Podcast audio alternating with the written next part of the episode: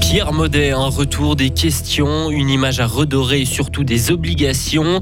Il est la hantise de certains et l'obsession d'autres. Le sucre est quasiment partout, mais attention à sa quantité. Et le Soudan s'enfonce un peu plus jour après jour dans la crise. Météo, demain journée de transition avec du soleil et de la bise. Mercredi et jeudi, temps largement ensoleillé et plus doux. Hugo Savary, bonjour. Bonjour Greg, bonjour à toutes et à tous. Avis de disparition de la police fribourgeoise. Yvan B a disparu depuis mercredi dernier en ville de Fribourg. Sa famille n'a plus de nouvelles depuis 15h30.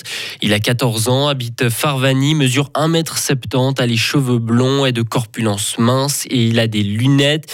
Il était habillé d'une veste noire, un sac à dos noir et un sac de sport noir et rouge. Il pourrait se rendre dans les régions de Marly, Placel ou Schwarzenburg. Si vous avez des renseignements, vous pouvez appeler la police au 026 304 10 17-17. L'année 2022 euh, a été compliquée pour euh, Radio Fribourg. Les conséquences liées au Covid, le manque de soutien financier de la part du canton et la crise européenne en sont les causes. La direction a dû se résoudre à supprimer des postes l'an dernier. Ces décisions associées au soutien d'un actionnaire ont permis d'avoir des comptes 2022 équilibrés. Du changement également à la direction. Radio FR, Mediapark et Mediapub seront désormais dirigés par la même équipe. La direction générale sera assurée par Marcus Baumer dès le 1er novembre. Thierry Savary a décidé de réduire ses activités. Feu vert pour Friglan. La préfecture de la Sarine a accordé vendredi le permis de construire pour ce projet de quartier à Fribourg, proche du quartier de la Vignetta. Il avait été mis à l'enquête en juillet 2021, mais quatre oppositions s'étaient déclarées, trois ont été retirées depuis et la dernière a été écartée par la préfecture. Ce projet immobilier Friglan prévoit un complexe d'habitation, plus de 350 logements et la construction de deux tours. Le retour de l'enfant terrible de la politique du bout du lac. Pierre Modet de retour au Conseil d'État genevois. Les habitants du canton l'en ont décidé hier.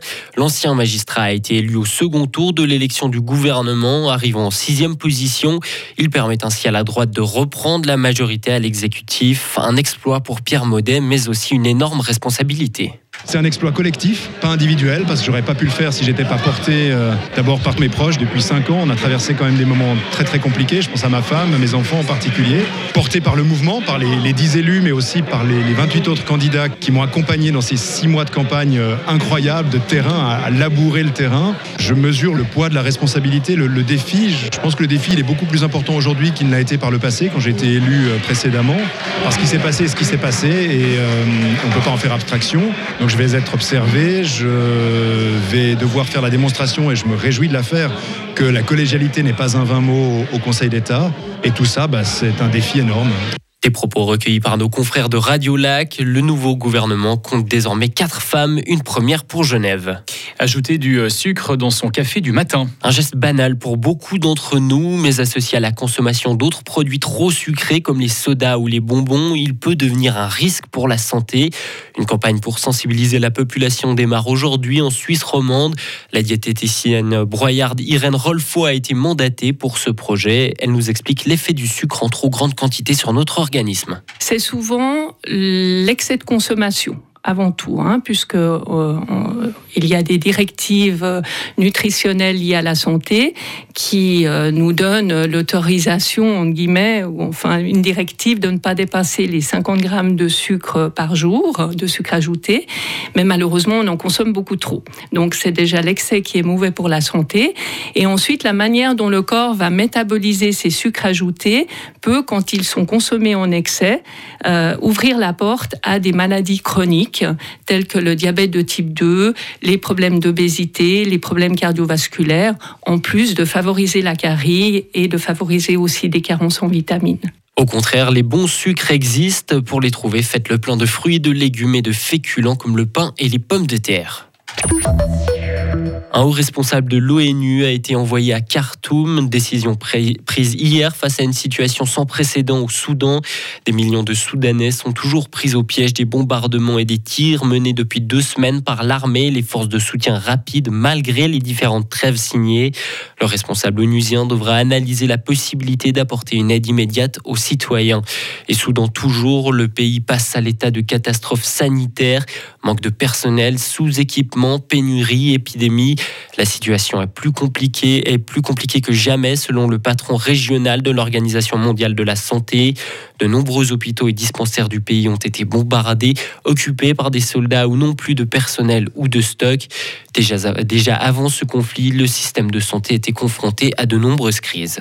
C'est un mandat important pour la Suisse. La Confédération entame sa présidence du Conseil de sécurité de l'ONU pour un mois. Son mandat a démarré cette nuit. Plusieurs dossiers attendent les représentants helvétiques. La Suisse veut notamment mettre en avant différents conflits, la protection des civils ou encore la diplomatie scientifique. Plusieurs conseillers fédéraux, dont Alain Berset, se rendront à New York prochainement pour représenter la Confédération. Un 1er mai historique se prépare en France. Jusqu'à 1,5 million de manifestants sont attendus par les syndicats dans toute la France aujourd'hui. L'intersyndicale veut montrer que le combat contre la réforme des retraites n'est pas fini. La dernière fois qu'autant de personnes étaient attendues, c'était en 2002 pour faire barrage à Jean-Marie Le Pen lors des élections présidentielles. Une soixantaine de masseurs se sont retrouvés ce week-end à Villars-sur-Glane. Pour la deuxième édition du championnat suisse et international de massage, une compétition professionnelle où les masseurs ont été jugés sur trois critères, la technique, le positionnement du masseur et la vitesse d'exécution. Ils ont eu une heure pour masser leur cobaye de la tête aux pieds. Le but était de remporter une médaille, mais surtout d'échanger avec d'autres praticiens. Mareille El Amouli est l'organisateur de l'événement. Je trouve chez nous en Suisse, on n'a pas de concours de massage. Malgré, on fait beaucoup, beaucoup de travail pour les massages. Et j'ai créé ça pour avoir les participants, les thérapeutes, d'être connectés, de faire des connaissances, de voir euh, un de l'autre comme les autres ils travaillent, les gens qui viennent de l'autre pays, euh, comme ils travaillent. C'est des événements de connaissances d'échanger d'expériences, des partages. C'est très, très important aussi dans notre domaine. On a des nouveautés toujours. La compétition s'est déclinée en plusieurs catégories comme le massage classique ou encore le massage thérapeutique. Retrouvez toute l'info sur frappe et frappe.ch.